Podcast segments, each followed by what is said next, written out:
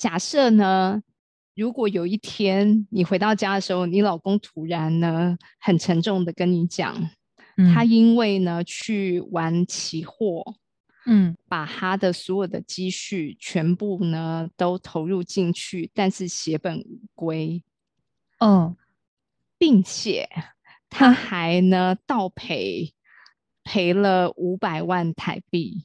五百万，对，接下来这个债务呢，得要他请求你能不能呢帮他一起扛担这个债务，你会怎么办？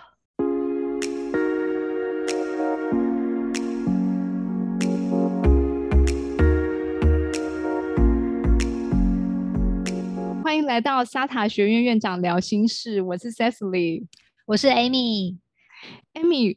我今天有一个呢假设的问题想要呢问你哦。好，假设呢，如果有一天你回到家的时候，你老公突然呢很沉重的跟你讲，他因为呢去玩期货，嗯，把他的所有的积蓄全部呢都投入进去，但是血本无归，嗯，并且他还呢倒赔。赔了五百万台币，五百万。对，接下来这个债务呢，得要他请求你能不能呢帮他一起扛担这个债务，你会怎么办？这个这题哦，扛啊！谁叫我爱他？嗯嗯嗯，这句话一定要给你老公听到，很感人。有他在旁边，你还笑得出 来啊？天哪，五百万哦！嗯，会啦，应该会想办法去处理这件事。但这真的是一个，你会怎么做？蛮大的压力耶。我的做法的话，一定是先借钱啊，因为如果是立即性要偿还的状况的话。当然，自己的积蓄先看有多少，跟亲友询问看看，嗯，过去我做人成不成功，可以借到多少钱，一定不够啦，所以我一定还会要再去跟银行，可能再贷款借钱，赶快先把这笔钱先缓解掉，先还出去一些这样子。所以你会呢，先快速的把它变成是一个呢，从短期的资金的压力转成为一个长期的债务。对对，也一定要这样子啊，因为不然这种很立即性的没办法处理，应该很容易就会遇到比较多麻烦吧。我在想，嗯，那后面呢，你转成了长期的债务之后，你要怎么去偿还呢？长期的债务可能变成十年，你要还掉这五百万。哇，十年还掉五百万，等于我一年要有五十万的钱是要拿去还的，还不是我生活开支。第一个啦，我可能还是会回去做的事情，就是我有可能会再去碰期货，因为 听起来好像很疯，但是。因为就我以前，其实我有去学习一些跟期货相关的知识，所以我大概知道，就是它最大别人诟病的地方或是担心的地方，就是它杠杆很大，所以你一赔就可能赔很多。那如果说，假如我的先生真的因为玩期货碰到这件事情，他是一下赔掉很多，没错。但是我觉得。每个东西都有它的风险在，你如果了解它的危险性在哪边，那你知识量如果足够的话，你就更懂得怎么避险。那我应该可能还是会选择，嗯，我会尝试看看是不是也可以再用期货的方式，用杠杆的方法再把钱就是转回来去补，这是一个做法。那另外一个部分的话，应该就是除了我原本的工作，我一定会要再去开启我的。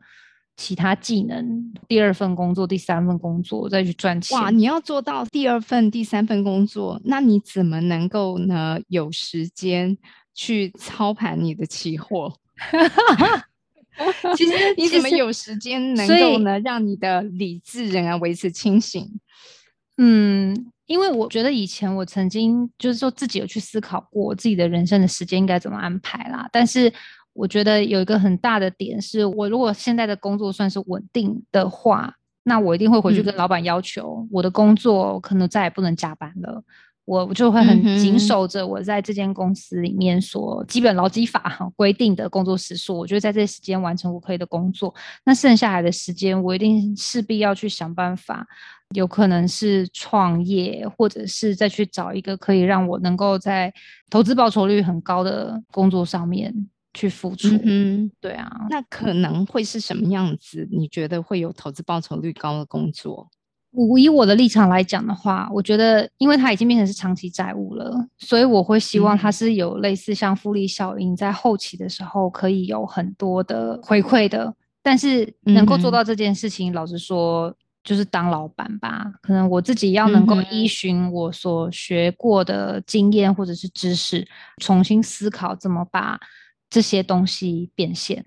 好比说，我自己可能会就是去尝试把我曾经学过的东西，可能看用什么方式去，比如说指导别人、教导别人，它可能是一种商业模式。可是前期我觉得它不会马上看到什么很大的效果。可是如果说这个事情是对的、正确的，那我觉得往这个方向投资下去，或者是说我做期货到后来我有心得，我变成可以开班授课啊。但最后我就 对啊，对对，所以说不定后来我就会很好很好找到一些。我在这边打个岔一下哈，因为其实呢，我没有想到我问了你这个问题，其实你是呢有这么完整的一个答案的。诶，真的吗？这这件事情让我很惊讶哦，对。因为呢，实际上这个假设性的状况呢，我相信如果任何的人呢面对这种状况时候呢，首先第一个呢，其实他可能会开始进入到情绪的困难里面，他会有非常大的情绪压力，例如说呢，会跟先生吵架，嗯。会有非常多的人际关系的伤害，因为呢，这样子的一个债务，它像是一个大的炸弹，炸下去之后呢，它会产生很多的涟漪的效益。那个涟漪的效益呢，不会只有你一个人被这件事情波及，就像你说，你会去找亲友借钱。所以呢，亲友其实也被波及。在我听你在讲的时候呢，你的其实所有的这个态度都是相当的心里有准备。你觉得你的亲友应该会借给你至少一定的金额，他们不会呢因为你的这个债务而纷纷走避。嗯，对。再来呢，你也很清楚知道，其实你有一个可能看似乎风险性很高的一个投资的方法。但是呢，其实你自己本身也刚好对于这个投资这个期货，你有了知识，嗯，你其实呢，你本来就呢，对于它知道怎么样去规避这个风险，有足够的知识，知道怎么去运用它，嗯，对，再加上其实你也有做了一个呢非常长远的打算，可能搞不好你现在在职场里头，你就已经在打算着你是。未来有可能你可以自己自行创业的，嗯嗯嗯，所以这些东西呢，其实我觉得是一个非常好的答案哦。因为呢，我会想要开启这个话题呢，有几个原因。当然，第一个呢，我们现在最近呃新闻其实炒得很热的，就是呢，很多台湾人甚至有上千人呢被骗到柬埔寨。去做诈骗集团的工作，而且甚至他们很多人在那边受到了很多伤害。那当然，这样子的一个新闻呢，在很多人看起来会觉得是一件非常可怕、害人的新闻。尤其是在我们一直前面一直在讨论，就是台湾是个安全的环境，对，因为安全性很高的情况之下，我们突然发现这个危险。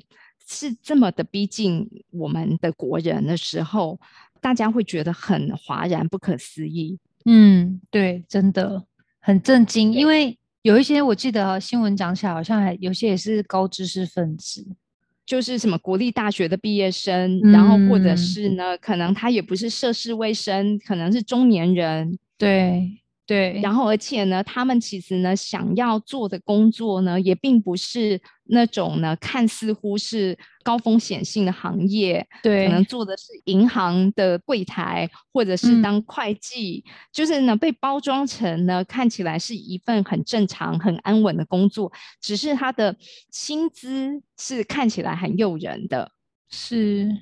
嗯，就导致了很多的人呢，其实没有去觉察到这里头其实有的风险。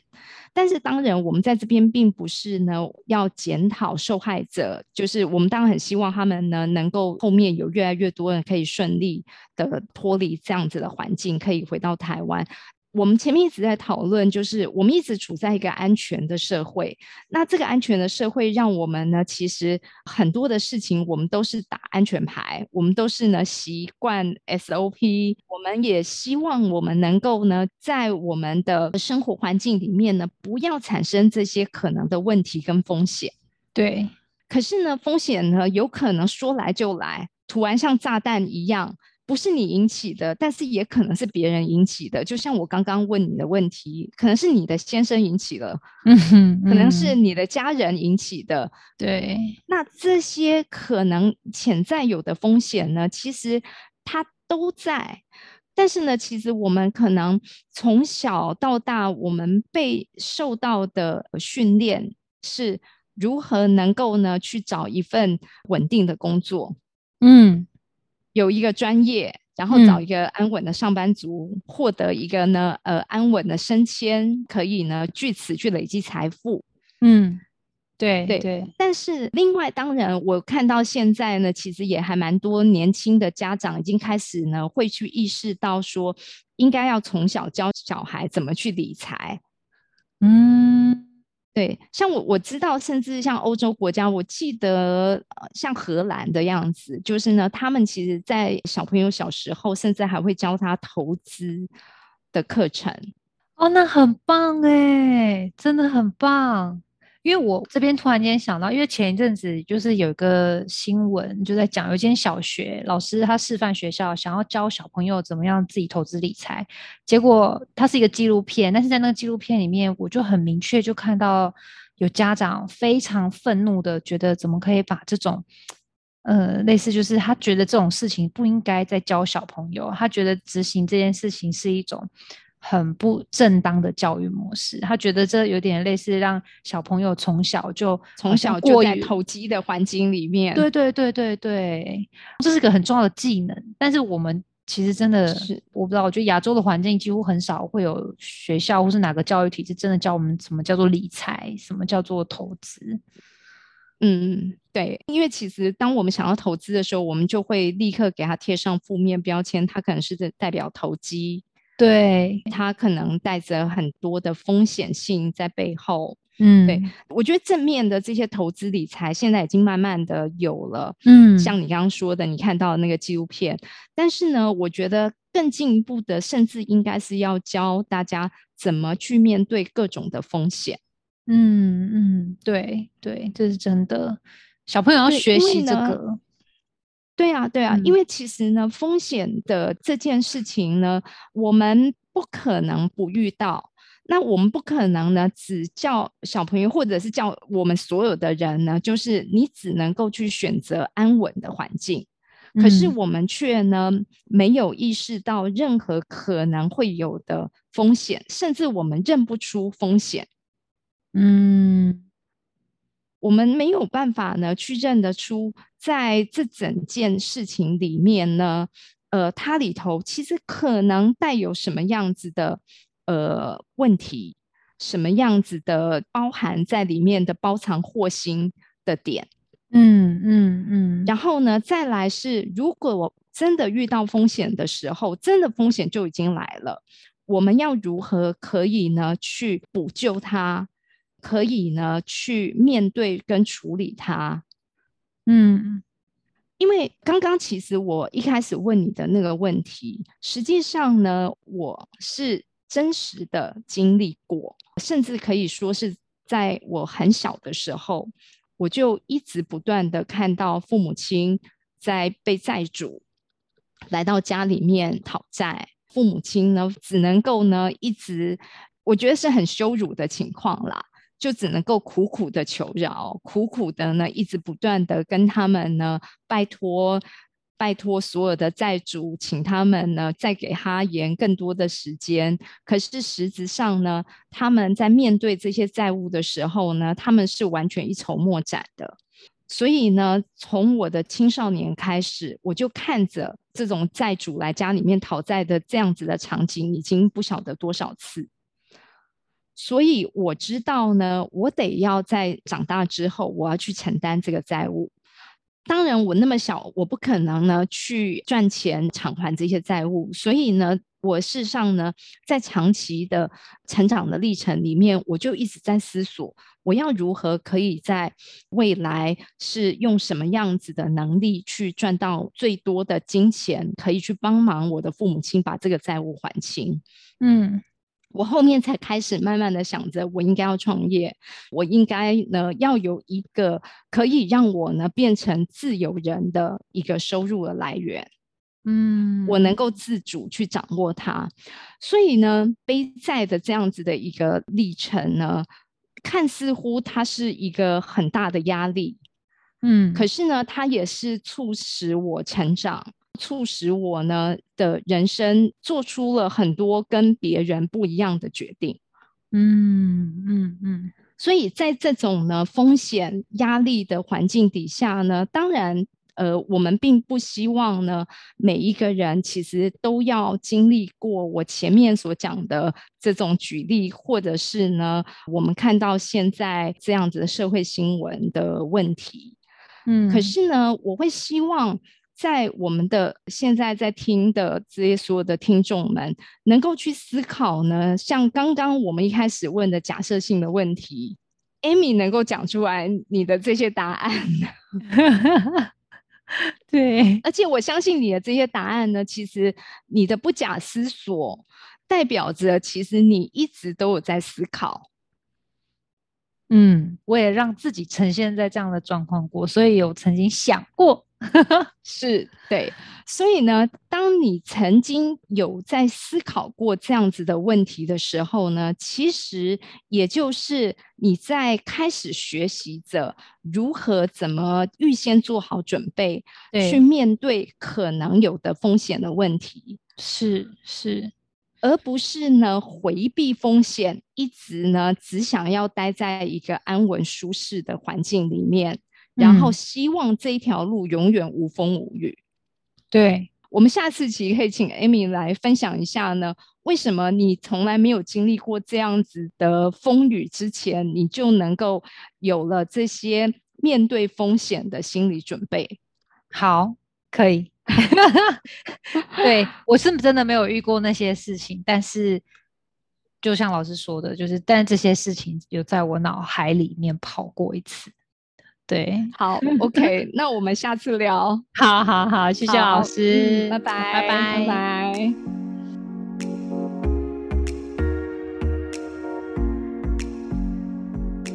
凝视星空，开启生命。占星就是一门教我们了解独特自己的学问。星空凝视占星学院提供多位资深占星老师的资商服务，从初级到高级的核心课程。多样主题的工作坊、沙龙，以及出版占星书籍，欢迎您到星空凝视的脸书粉砖、微信公众号、IG 关注我们。